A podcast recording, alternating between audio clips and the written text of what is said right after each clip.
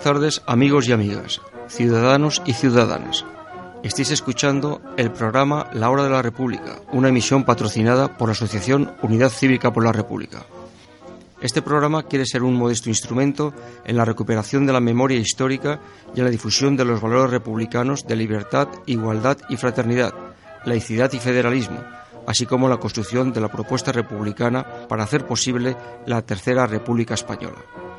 Este programa está abierto a todas las colaboraciones que deseen impulsar el republicanismo y una democracia más participativa y solidaria, y se emite todos los martes de 19 a 20 horas por Radio Vallecas en la FM 107.5, por internet www.radiovallecas.org y también podéis hablar en directo llamando al teléfono 91 777 3928.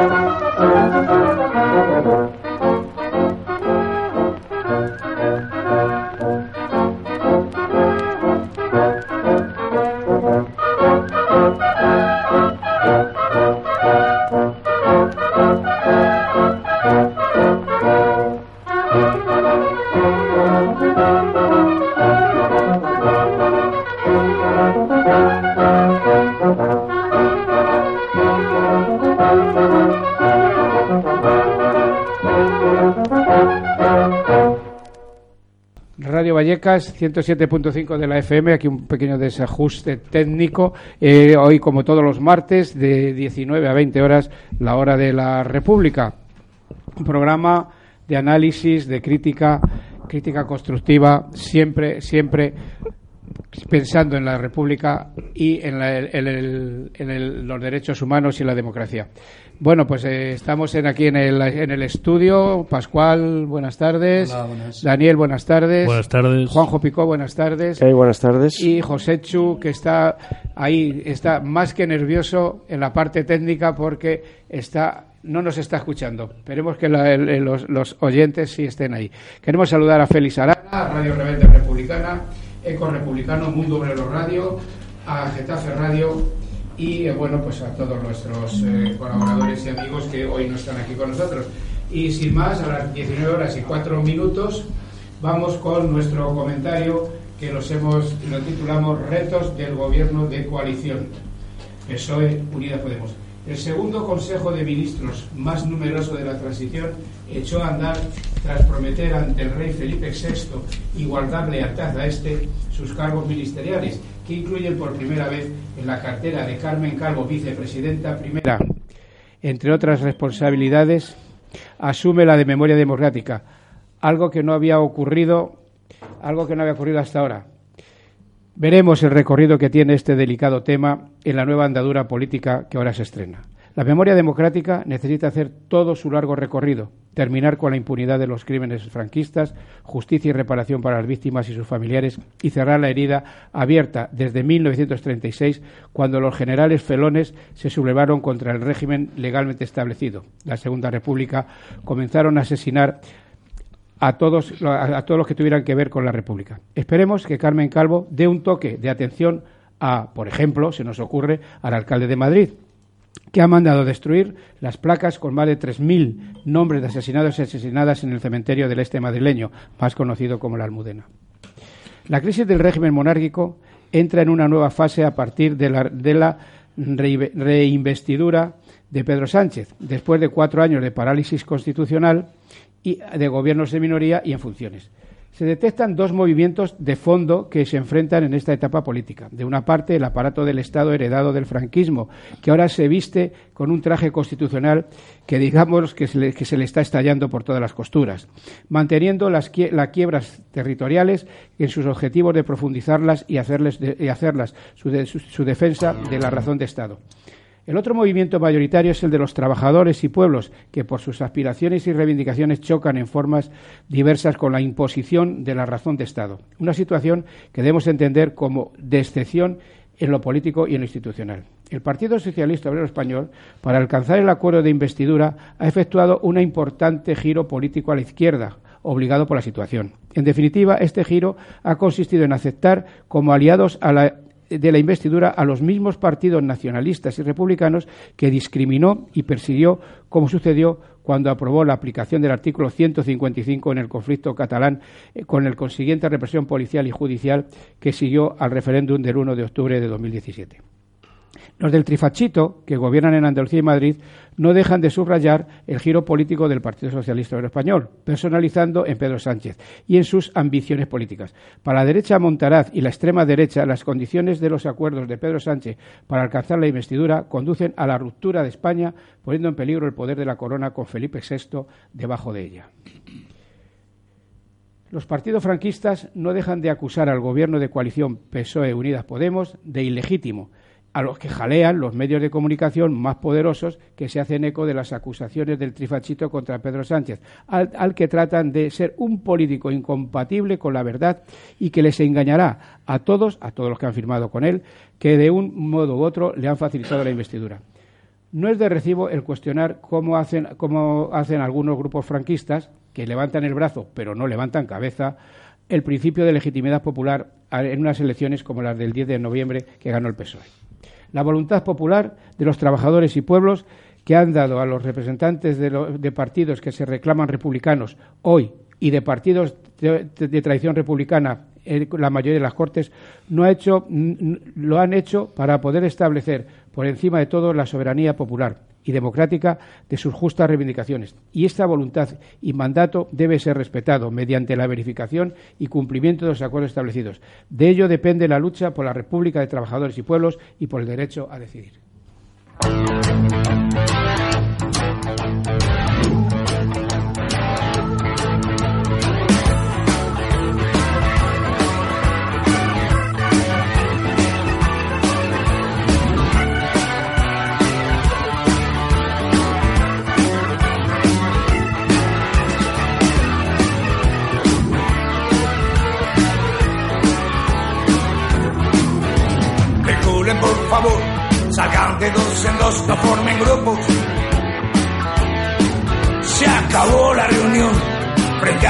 Subversión somos muy brutos. Y vestimos de gris porque está este país de medio luto. Sin autorización se acabó la función en un minuto. Disuélvase joder, que no hay razón de ser para el tumulto. Si no se quieren ir, vamos a repartir hostias a bulto. Circulen, uno, dos, que no se oiga una tos. Silencio, coño. Continuamos en la de la República de hoy, martes día 14 de enero de 2020. Y vamos con el capítulo de efemérides. Juanjo, eh, a Daniel, ¿qué tenéis? Bueno, yo aquí tengo unas efemérides muy, muy queridas, muy significativas. El 12 de enero de 2002 eh, murió José Luis San Pedro, una persona, un referente ético y, de, y también político del compromiso de la intelectualidad, en este caso desde su posición de catedrático de economía, eh, José Luis San Pedro siempre ha sido pues una persona cercana, bueno, cercanamente comprometida con los valores de izquierda y por lo tanto nos hacemos eco de, esta muerte, repito, en el año 2002. Al igual que ya mucho antes, en el año 1994, el 14 de enero, Federica Montseny fue la primera ministra de Sanidad, la primera ministra de la CNT, de los anarquistas, que por una vez hicieron referencia a entrar en el gobierno eh, desde noviembre del 36 a mayo del, 37 y que durante ese, corto espacio de tiempo pues se hizo avances y sobre todo el compromiso que supuso la CNT en apoyo del Frente Popular de las candidaturas de Unidad Popular. El asesinato de Rosa Luxemburgo y de Karl eh, Lieber, no sé cómo se pronuncia.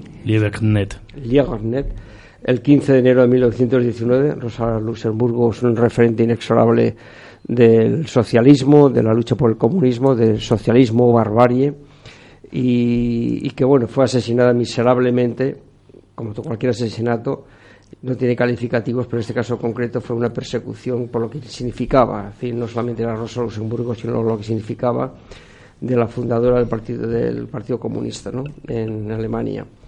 La firma de los acuerdos del Frente Popular, parece que coincide, el 15 de enero de 1936, en el cual se estableció el programa mínimo de puntos que todas las fuerzas eh, de izquierdas, republicanas, comunistas y socialistas eh, hicieron en el Frente Popular y la Segunda República y que dieron pues eso pues eh, alas todavía mucho más precisamente por su programa a la reacción fascista que ya se venía gestando desde el año 1931 y más recientemente en el año 1969 eh, dentro de las tropelías del franquismo una más el asesinato del estudiante Enrique Ruano el 20 de enero de 1969 un estudiante comprometido, eh, compañero sentimental de María Dolores eh, Ruiz, González Ruiz, eh, una de las víctimas de la matanza de Atocha, aunque sobre, superviviente, fue arrojado por la ventana en su casa de la calle entonces General Mola, hoy el Príncipe de Vergara, y desde aquí esta referencia. Ahí han salido últimamente, en el mes de enero, ha salido un libro contando mm, con detalle toda la historia hubo alrededor de Enrique Ruano, se ha llevado un premio, premio comillas de literatura, pero que no es una literatura, es una biografía política y personal de este, de este muchacho, que es una referencia también de nuestros mártires. Daniel. Brevemente también, 13 de enero de 1933, sucesos de Casas Viejas. 13 de enero también de 1936, publicación del el libro del rayo que no cesa de Miguel Hernández. 14 de enero de 1937, invasión eh, de Málaga, invasión de Málaga por el fascismo. 14 de enero de 1953, eh, Josep Briot Tito, presidente de Yugoslavia. 15 de enero de 1921, nacimiento del PECI, Partido Comunista Italiano, que dicen que está volviendo a surgir en Italia. 15 de enero de 1842, nace Paul Lafrage, eh, yerno de Calmas con esa obra del derecho a la pereza. 15 de enero de 1809 nace el padre del anarquismo, Jean-Pierre Proudhon. 15 de enero también de 1918 nace Gamal Abdel Nasser. Ahora que está todo el tema de Siria, es bueno recordar el referente panarabista.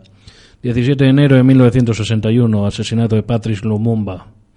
19 de enero de 1899, nace Josep Tarradellas. Y a última efeméride que además 14 de enero de 2008 muere Milton Wolf, uno de los dirigentes de la veterano de, la brigada Abraham Lincoln, el último comandante y activista, 14 de enero de 2008, con 92 años. Sí, eh, resulta que este año de 2020 coincide exactamente con el 1936. Desde el día 1 Perdón, de 1936, 36, 36, Olimpiada de Berlín. No estábamos en ella, pero sí, que quiero decir que coinciden las, las fechas de, de, todos de estas efemérides. No estábamos, pero Olimpiada Popular en Barcelona. Exactamente. Y el, y el quiero decir que lo del Frente Popular nada tiene que ver con el programa socialdemócrata del, del Partido Socialista de Español, Unidas Podemos. José Chu, un poquito de música y la primera llamada.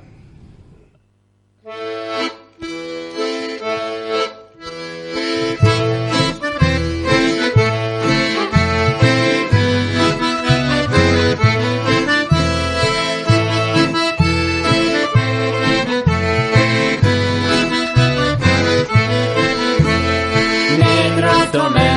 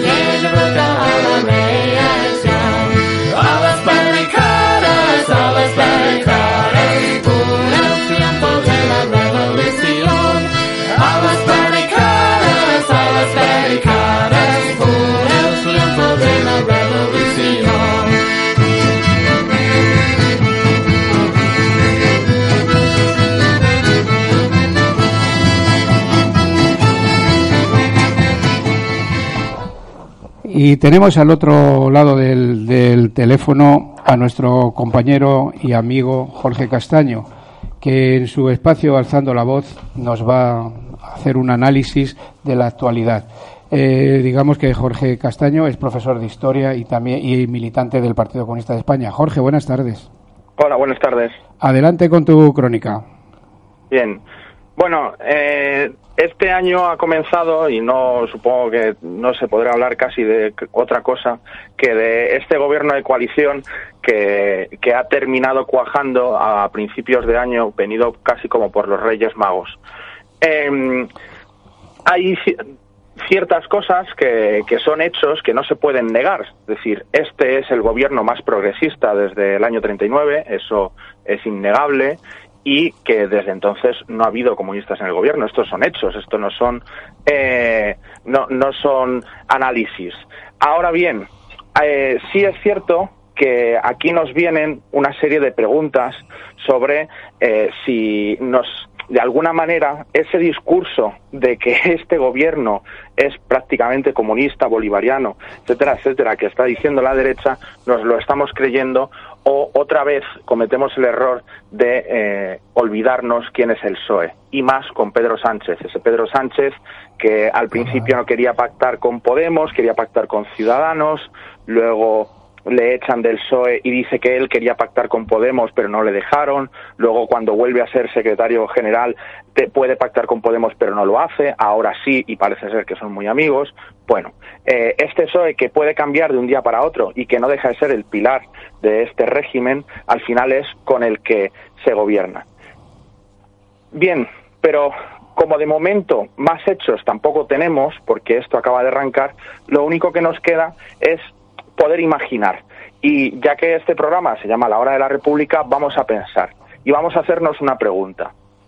¿Este gobierno, esta situación, este gobierno más progresista desde el año 39, ayuda a los republicanos o no?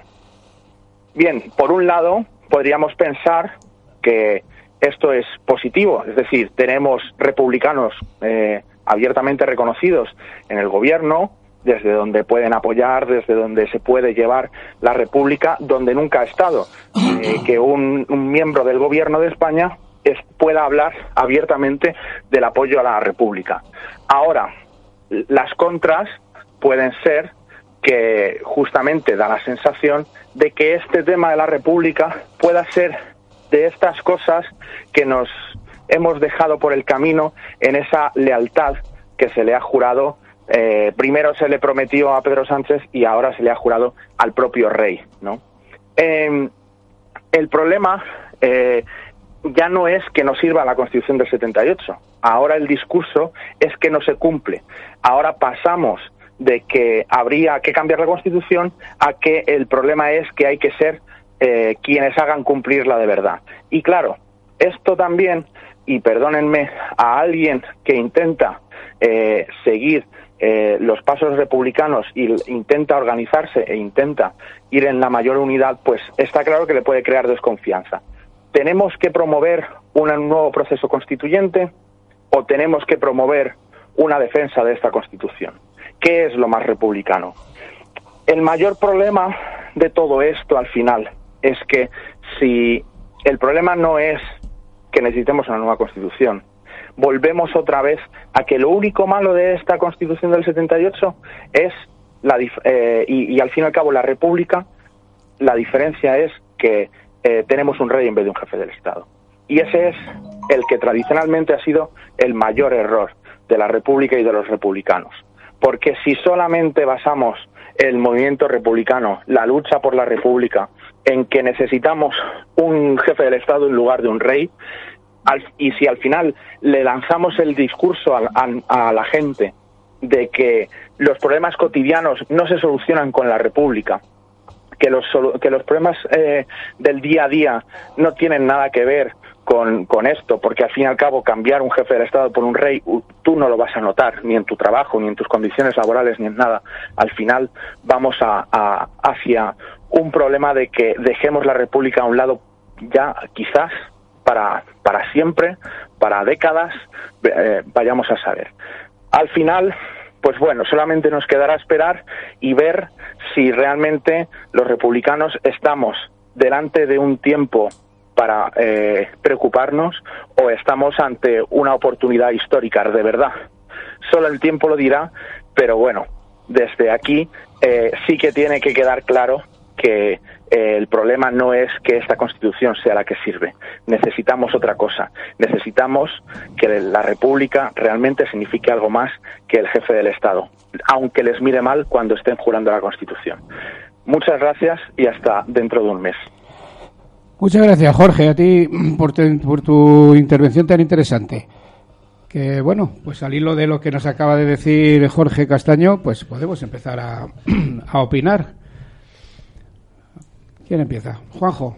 Pues yo voy a opinar, porque quizá por la rapidez de, de la intervención, pues no se no haya mm, podido detectar los, la línea argumental o los matices, pero mm, pero en todo caso, sin querer confrontar con esa intervención, por repito, porque habría que leerla, verla un poco más, pero se me ha quedado un, unas dudas en, la, en el planteamiento que las expongo en voz alta, ¿no? Entonces digo, pero mm, ¿se está o no se está de acuerdo o en qué condiciones estar en el, en el gobierno de coalición?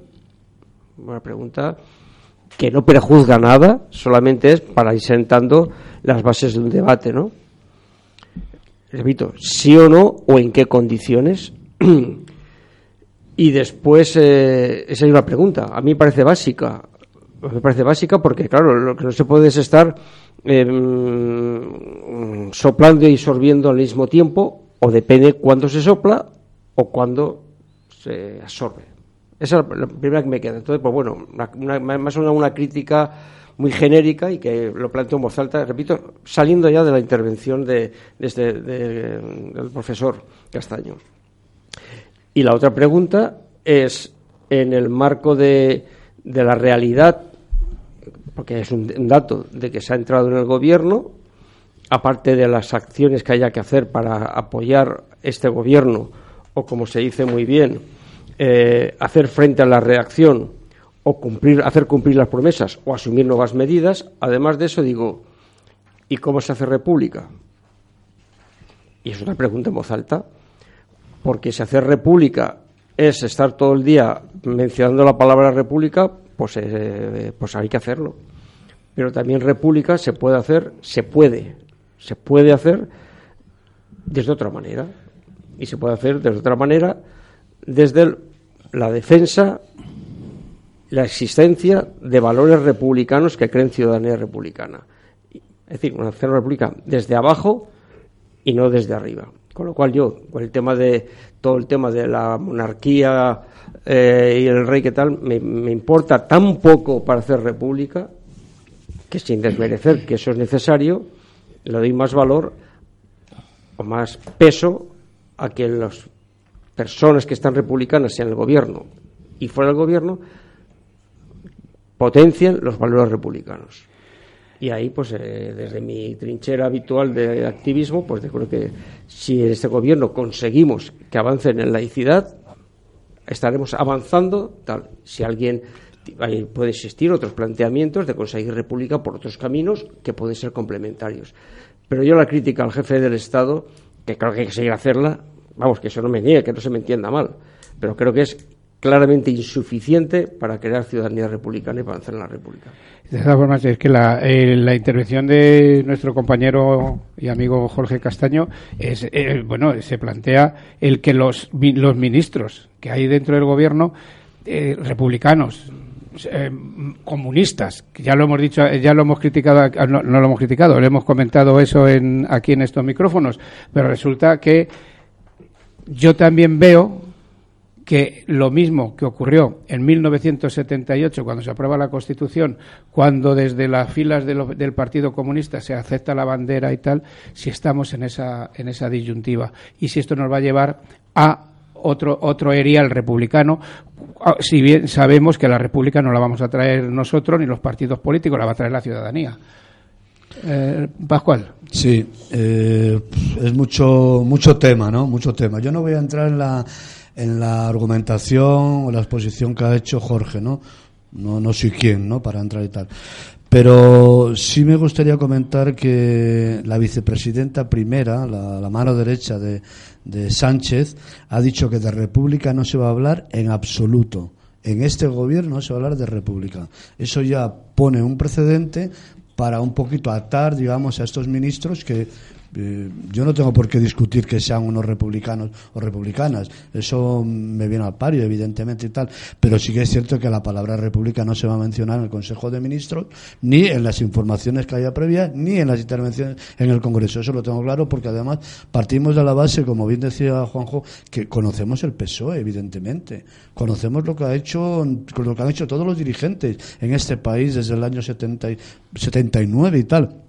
O sea, y no nos engañemos, con este mínimo programa de, de reivindicaciones sociales, laborales, eh, eh, económicas, que es un mínimo, un mínimo, cualquier, cualquier gobierno mínimo de, de la Unión Europea lo saca adelante se plantea este gobierno y no entra, me parece recordar en los puntos, se plantea cómo atacar la precariedad, cómo subir, eh, porque hablan, hoy escuchaba al, al, Pedro Sánchez diciendo que bueno, que posiblemente en los cuatro años, ya dan por hecho que van a durar cuatro años, que posiblemente en los cuatro años el salario mínimo de subiría, subiría, se acercaría a 1.200 euros. Nada, mentira, mentira. Sí, que el se habla de, la programa reforma, de- se habla de la- derogar las reformas laborales. ¿O qué pasa? ¿Que la reforma de Zapatero no pinta nada? ¿Estamos aquí por el tema de las pensiones? ¿Por quién? Primero por Felipe González y luego por la reforma que hizo Zapatero. Se habla de, de las leyes de, digamos, de, de libertad, como puede ser la ley Mordaza. Se habla de los artículos 135, 155. Automáticamente que se forma el gobierno, ya se pone que el artículo 135 es inamovible, es de ejecutoria. Entonces, por tal motivo, entonces, o se impone un, un régimen fiscal y pagan lo que tienen que pagar los empresarios, los capitalistas, los burgueses, los que tienen dinero en este país, o si no, verdaderamente no hay dinero, todo se viene abajo, en, en- en aplicación del artículo 135. Habría mucho, no me quiero extender más, pero, pero bueno, había mucho que hablar, ¿no? Eh, y- tenemos, y- tenemos, tenemos más rato después de la. y, y evidentemente, evidentemente, yo estoy de acuerdo que la República no es solamente la palabra, la República hay que llenarla de contenido reivindicativo. ¿Entiende? Hay que hablar de los servicios sociales, de la educación, de la sanidad, de la ley de dependencia, del ejército. Hay que hablar de todo eso, que es importante. Daniel. Pues simplemente muy breve, es decir, al final ah, una de las claves que tiene este estado es que la política más cercana siempre ha sido la política municipal, la política más que ve más hacia allá. Si se está quejando tanta gente de que no se habla de república, muy fácil, que hagan movimientos republicanos que vayan presentándose en pueblos, que vayan creando tejido social, que vayan hablando de república y vayan creando esa conciencia republicana. Es decir, si no, esperamos que otros 40 años a que la gente que es tan republicana salga. Hay que, yo creo que lo mejor es darle tiempo e ir creando conciencia. Y para crear conciencia, la mejor forma es políticas municipales y candidaturas municipales e ir creciendo. Y ahora es darle tiempo y apoyar las medidas sociales que puedan. Sí, lo que ocurre es que, es que el tiempo el tiempo lo tenemos muy limitado. Es decir, no, no podemos no no no, no, el, tie- el tiempo del programa sí es limitado porque a menos a menos cinco tenemos que terminar y vamos a vamos a hacer una pausa musical y el y, y vamos a hacer una llamada. Pero venga, un, un minutito. El minutito es muy, muy, vamos, muy, muy sencillo. Yo creo que cuando se acepta estar en un gobierno con la correlación de fuerzas existente, que es la que es, nos guste o no nos guste, o entras o no entras. O entras o no entras. Exactamente. Pero siempre hay, pero entonces cuando tú decides entrar, entras con unas reglas de juego que están ahí.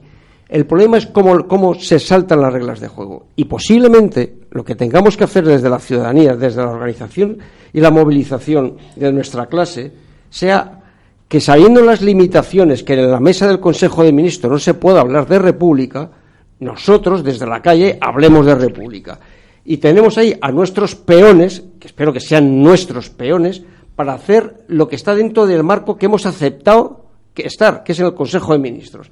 Y digo hemos por decisión mayoritaria, no por la posición personal que aquí a veces hemos dicho. Entonces, yo tampoco cargaría las tintas sobre el tema de las personas que en, nombre de una de las organizaciones que las representan, en este caso Unidas Podemos, se ha decidido dar ese paso y pasarle a ellos la, la, bola, por decirlo de alguna manera, de que tienen que estar hablando de república todo el día, hablando de socialismo, por no decir de hablando de comunismo.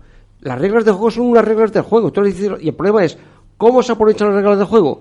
Unos trabajan por ahí tragándose sapos, pero lo que no se puede tragar sapos es la sociedad. Nosotros tenemos que ir a tope para cumplir, hacerle cumplir las promesas y asumir nuevas promesas que no están precisamente en el pacto de gobierno. Eso, es lo que hemos venido hablando estos, en estas semanas pasadas de que tenemos que estar en la calle, que tiene que estar la movilización y que el gobierno, que el gobierno debe, debe de saber que no es ir en contra del gobierno, sino exigir que se cumpla, porque como decía Pascual, las, leyes laborales hay que, hay que derogarlas. A los sindicatos hay que volverlos a, llenar de contenido, porque eh, ahora, ahora, ahora, ahora están vacíos y la ley Mordaza nos está, nos está sobrando.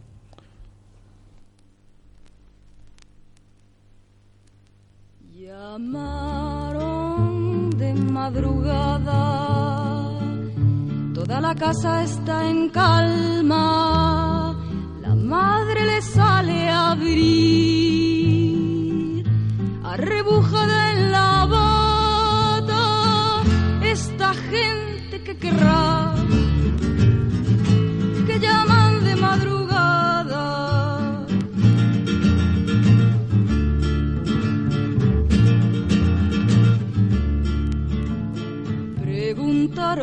por el hijo. El hijo duerme en la cama y al oír las fuertes voces, de golpe se despertaba esta gente que querrá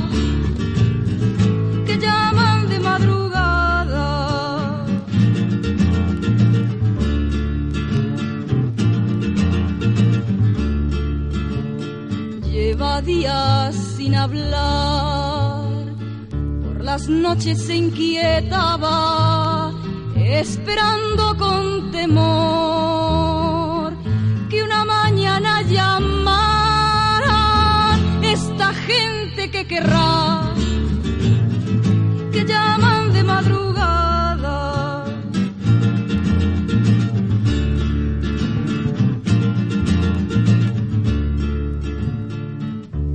madre nunca ha sabido por lo que el hijo luchaba y que en la universidad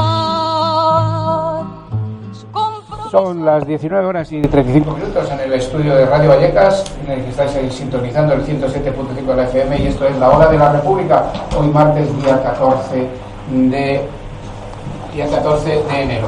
Y eh, ha habido una el, bueno, pues el Consejo de Ministros ya se ha configurado. Eh, hay unos cargos, como por ejemplo el de la vicepresidenta primera, Carmen Calvo, eh, ministra de la Presidencia, Relaciones con las Cortes y Memoria Democrática. Y de esto queremos hablar con Ildefonso Gómez, que es abogado y miembro, entre otras plataformas, de la Plataforma contra la Impunidad de los Crímenes del Franquismo. Y todos los jueves le podemos ver en la Puerta del Sol. Ildefonso, buenas tardes. Hola, buenas tardes. Muchas gracias por atender la llamada de la hora de la República. Gracias a vosotros. Eh, Ildefonso, bueno, tenemos una, en la vicepresidenta primera del gobierno, entre sus, entre sus eh, funciones, entre sus trabajos, tiene el de memoria democrática. ¿Qué opinas de esto? Bueno, si no se modifica eh, el cuerpo de políticas que mantienen la impunidad, seguiremos exactamente igual, en tanto que se mantiene la ley de amnistía y la ley de la memoria, que impide la verdad, justicia y reparación. ¿Qué tenéis previsto conectar con esta señor, con esta vicepresidenta? Sí, hemos preparado una primera petición de entrevista para hacer una delegación y plantearle las exigencias de todas las organizaciones de la memoria que planteamos que ya está bien de 83 años de impunidad y mantenida por aquellos que se reclaman de la democracia y se reclaman del socialismo, ¿no? Sí, ¿Goza de buena salud el movimiento de la, de, la memoria democrática? Hay un corte, hay un corte generacional e histórico, de manera que eh, los hombres de la posguerra, pues la mayoría de ellos han fallecido, se encuentran en muy eh, delicada situación. Entonces, eh, la juventud no se ha incorporado al movimiento de la memoria y hay un corte histórico, ¿no? Ese hilo histórico de la tradición política democrática está en peligro, evidentemente, y está en peligro por las políticas de olvido y de impunidad que han mantenido todos los gobiernos. ¿eh? Unos y otros han mantenido la misma política, la impunidad. Eh, ¿Crees que se, se, abre una pequeña brecha con esto y, teniendo, en cuenta, teniendo en cuenta que bueno Unidas Podemos también están, están ahí en el gobierno y que en cierto modo... Pero la política Unidas Podemos es la misma. Exacto. Es decir, nosotros cuando hemos presentado la propuesta de ley de víctimas del franquismo a todos los grupos políticos, nadie nos ha contestado afirmativamente. Nadie, ¿eh? nadie. Todos han querido mantener la ley de amnistía y la ley de la memoria de Zapatero entonces, eh, brechas, brechas y varias. Eh, por ejemplo, eh, finales de mes, creo que es el día 23, viene la juez Servini, ¿eh? la juez del juzgado número uno de Buenos Aires, que viene para interrogar a imputados por crímenes contra la humanidad, entre ellos Martín Villa, González Pacheco, Vidal Niño y otros responsables políticos del régimen. Entonces ahí veremos qué dice la nueva fiscal, ¿no? la, la señora nombrada fiscal por el gobierno de, cooperación de PSOE, Izquierda Unida y Podemos, que eh, tiene entre sus manos que eh, de una vez se haga justicia y se permita que los responsables de crímenes sean sometidos a juicio. Sí, Ildefonso, eh, si tocamos, si logramos que se, que acabar con la impunidad de los crímenes del franquismo, el régimen se tambalea. Eso, eso es necesario, ¿no? Ya está bien de ochenta y tantos años de régimen, ¿eh?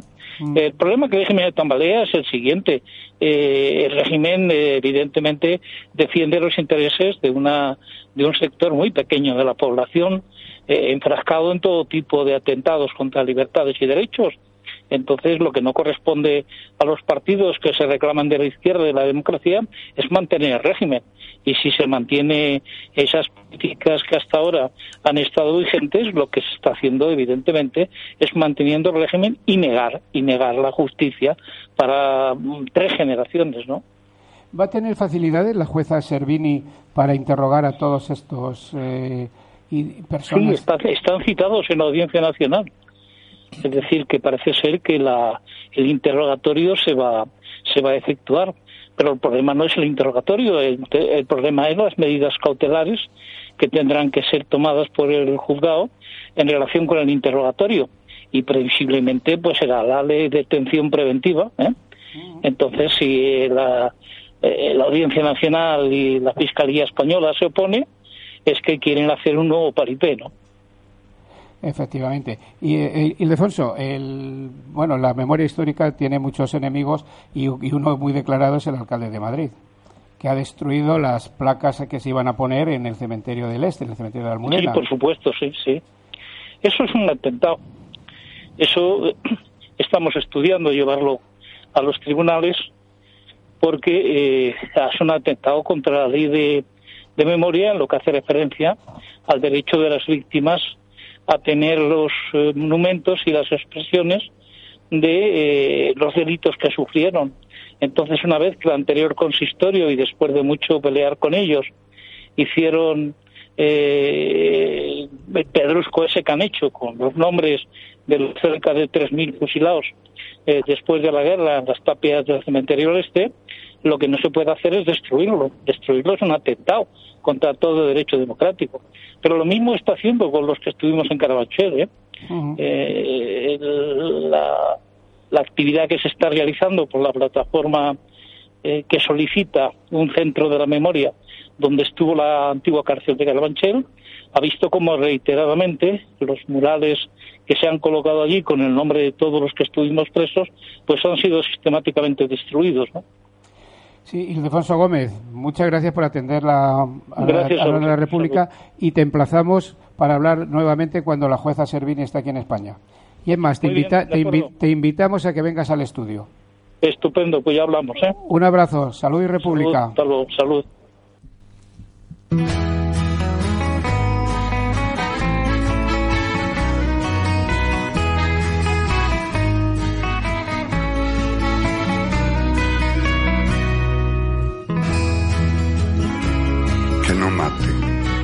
Malos a los buenos, ni tampoco los buenos a los malos. Soy un poeta sin ningún precepto, pero digo sin lástima y sin pena.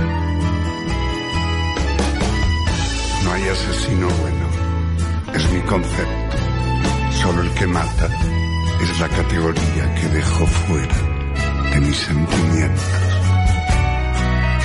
Tan menor, tan euskalerría. Que no mate los malos a los buenos, ni tampoco los buenos a los malos. Soy un poeta sin ningún precepto, pero digo sin lástima y sin pena. No llevemos al pueblo a la agonía, condenado a la sangre y al lamento. Contra eso está mi poesía, que va por todas partes como el viento.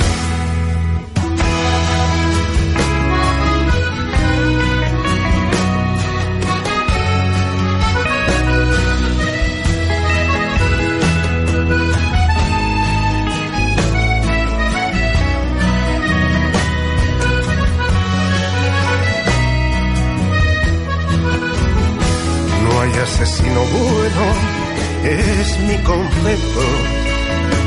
Solo el que mata es la categoría. Bueno, continuamos. Después de haber eh, eh, esta, esta charla con Ildefonso Gómez, que como decimos es abogado y miembro de la plataforma contra la impunidad de los crímenes del franquismo, entre otras, entre otras eh, plataformas que participa. Estamos comentando la situación, el nuevo gobierno, el, el pacto que hay entre Podemos, Unidas Podemos y el Partido Socialista.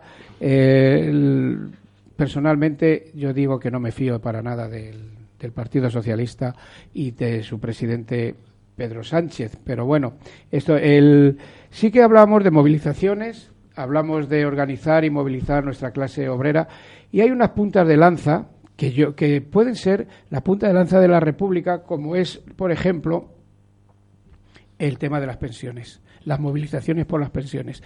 Aunque se convoca para el día 30 una huelga en, Euskadi, que yo no estoy de acuerdo cómo se está convocando, porque es solamente para Euskadi.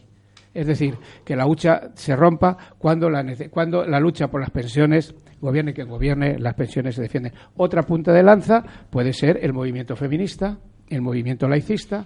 Es decir, que tenemos ahí una serie de, de elementos que les tenemos que hacer llegar al gobierno qué es lo que queremos, qué es lo que reivindicamos y cuáles son las salidas a esto. Porque la, salida, más allá de lo que se ha estado comentando antes, de cambiar un, un rey por un jefe de Estado, es una otra forma de vida, otra forma de, otra forma de convivencia, que es la República. Yo digo que estas son las puntas de lanza, ¿cómo lo veis?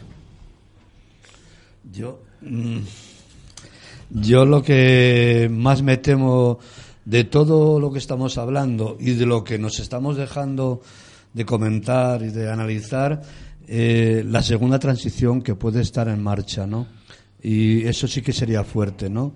Una segunda transición, decir, bueno, aquí eh, tenemos eh, al gobierno del PSOE con, Unidos Podemos y evidentemente si Unidos Podemos no plantea eh, porque una cosa, una cosa es decir, estoy en el gobierno, pero otra cosa es que mi, línea política, mi, mi, mi, base, mis, mis hombres y mujeres, mis jóvenes, ¿entiendes? Tienen que alimentarse no de una política del gobierno, tienen que alimentarse de una política que haga el partido como tal, evidentemente.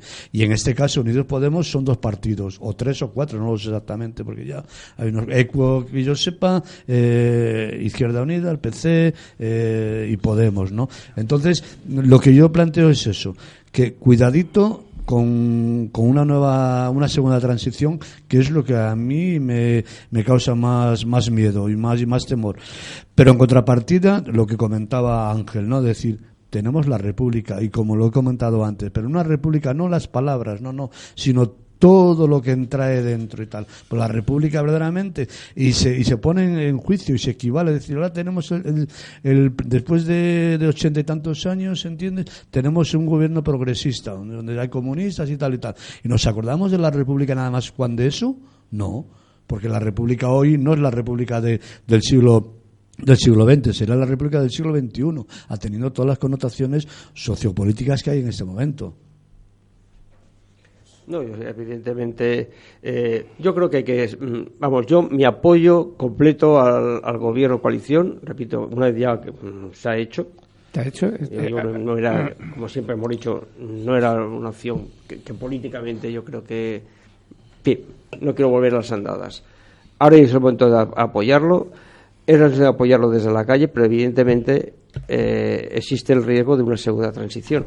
Una segunda transición en el sentido de que el consenso político que hay desde las dos fuerzas más relevantes de la izquierda, con los matices del color de la izquierda, puede llevarse por delante, puede llevarse por delante reivindicaciones de la izquierda de toda la vida, salvo que, salvo que desde la movilización social y como decía Pascual, desde las fuerzas políticas se siga manteniendo el programa con las contradicciones que ello generará.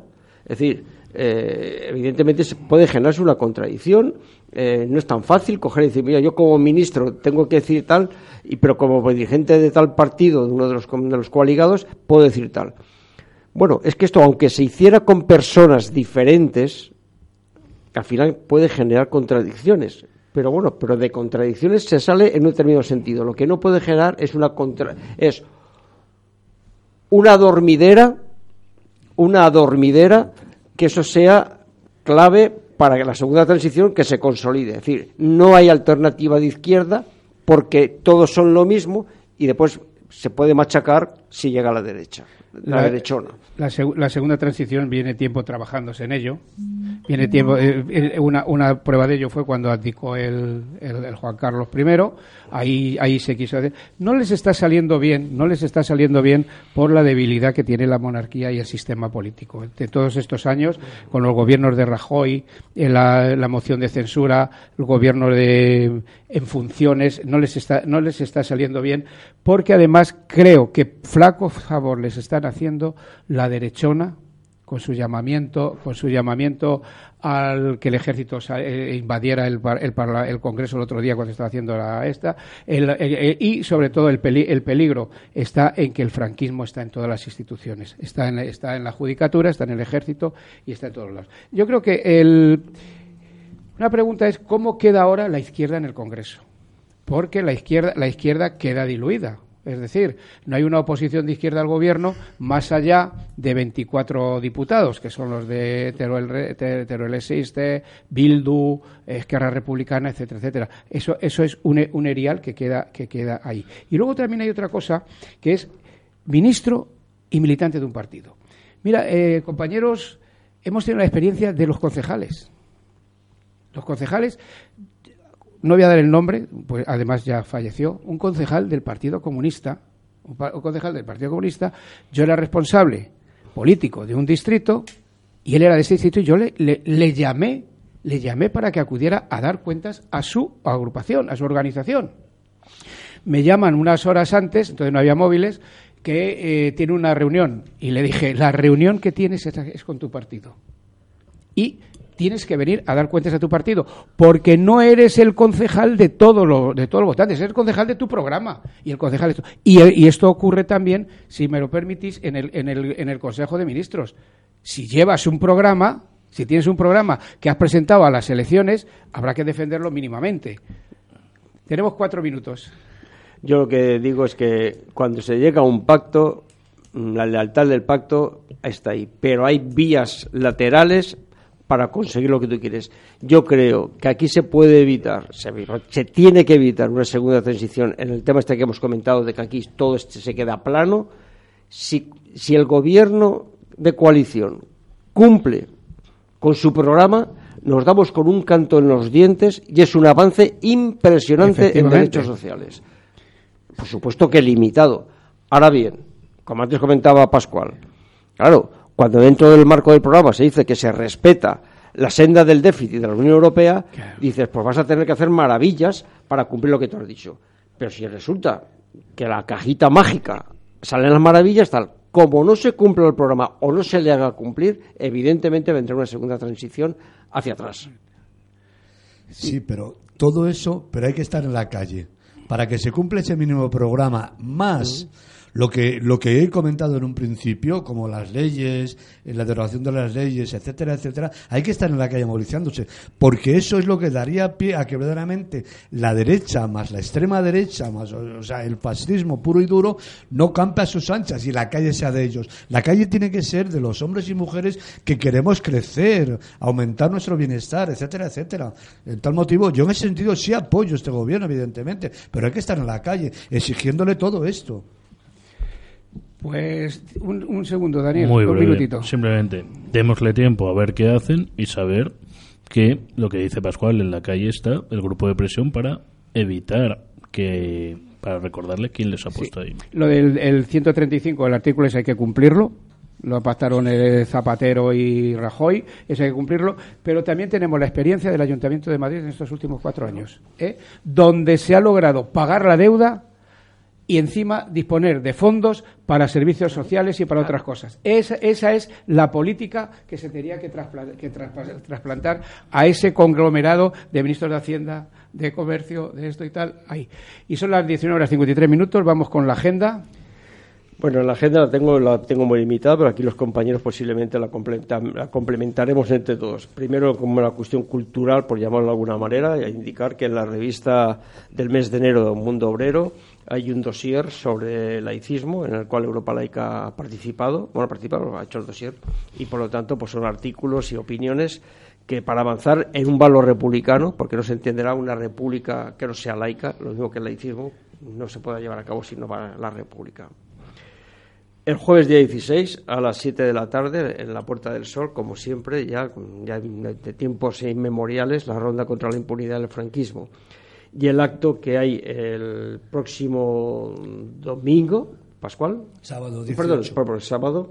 El sábado eh, 18 a las 12 del mediodía en la sede de UGT de la Avenida América, precisamente con lo que comentaba el profesor eh, Castaño, eh, el tema, y se ha comentado aquí también, sobre el tema del memorial, este que el alcalde actual de Madrid y el equipo de gobierno pues ha destrozado, prevaricando claramente eh, las víctimas del franquismo. Y el domingo día 19, a las 11 de la mañana, en la cafetería El Jamonal, es una cafetería típica de reunión de la rojería. En la- en la calle Jacometrezo, número 7. que to- todos hemos ido ahí, ¿eh? Sí, sí, sí. Es un acto de, de, en fin, de mm, lúdico, festivo, de homenaje al centenario del nacimiento del poeta comunista Marco Sana. No tengo más. ¿Alguna, ¿Algo más para... Sí, tenía lo de Harcha. Perdón, perdón, lo de Harcha, sí, es que siempre, no es que se me olvida, sino que tengo aquí debajo. El viernes día 17 en la librería Harcha, que es en de Vicálvaro, la calle Lago Eire, Erie, número 6, viernes 17 a las 8 de la tarde. eh, hay una compañía, Tramuntana, que va a hacer una obra, un espectáculo que se llama Tramuntana, dirigido por eh, Magda Labarda, un espacio musical, a cargo de Sandra Sobrino, y que bueno, que son cuatro historias de, de cuentos, de historias que sacuden, como dice aquí el programa, sacuden, emocionan, implican y arrancan una sonrisa y están llenas de esperanza. Así que el viernes 17 en la librería Harcha de Vicálvaro. Brevemente también, mañana en Granada, en el Palacio Condes de Gavia, documental sobre la desbandada, la huella de la desbandada. Eh, el jueves 16 de enero presenta Luis Gonzalo Seguro su libro En la guarida de la bestia en Huesca, en la sede del Círculo Republicano Manolín Abad, en la calle La Campana 1. Este viernes 17 también en Málaga los compañeros de la Asociación Republicana de Málaga realizan un recital poético ah, dedicado a Gabriel Celaya en la calle Francisco Rueda Pérez número 1, en local 8, Agrupación Republicana de Málaga. Y ya para finalizar, este viernes, eh, este viernes el Pasillo Verde Ferroviario, en la sede del, del PCM de Arganzuela, charla del Viernes Cultural ¿Qué está pasando en China? Viernes 17 de enero a las 7 de la tarde. Una cosa, Pascual. ¿qué Sí, y es el domingo a las 12 de la mañana hay una concentración en la Plaza de Cibeles que convocan asociaciones de vecinos, cinco o seis asociaciones de vecinos de aquí de Vallecas, para protestar con el tema de la incineradora de Valdemín Gómez. Una concentración a las 12 de la mañana el día 19, de por lo menos cinco o seis asociaciones de vecinos y otra serie de colectivos. Bien, estamos en la recta final, estamos en nuestros últimos minutos, os estamos robando a nuestros compañeros que vienen a continuación y con nada más que nada menos con un programa que se titula Viva el Vino. Eh, y que celebramos eh, totalmente. Bueno, pues estamos ya en la- casi casi finalizando el mes de el mes de enero. Estamos a mediados de enero, seguimos nuestra andadura en la hora de la República. Esperemos que lo que nuestros oyentes pues nos entiendan, sepan que lo estamos tenemos algunos fallos técnicos, pero que lo hacemos con la mejor voluntad y de, sobre todo de clarizar, de aclarar, aclarar cuestiones de qué es el gobierno de coalición, qué son los principios republicanos, dónde nos lleva, dónde nos llevan y dónde queremos y queremos ir. Queremos seguir contando con vuestra presencia ahí al, al otro lado de las ondas, aquí en, la- en el 107.5 de la FM, en Radio Vallecas y también en, el- en las redes sociales. Y para terminar, una reflexión que le he, co- que le he cogido a Josechu. Resulta que debe de haber salido una nueva edición de la Biblia.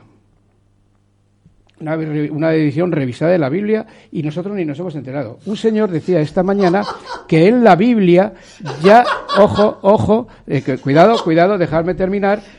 Un señor decía esta mañana que en la Biblia ya se hablaba de España. Imaginaos que Adán y Eva son de Teruel. Compañeros, un saludo y hasta la semana que viene si el padre Lenin quiere. Y os dejamos con Viva el Vino en Radio Vallecas 107.5 de la FM.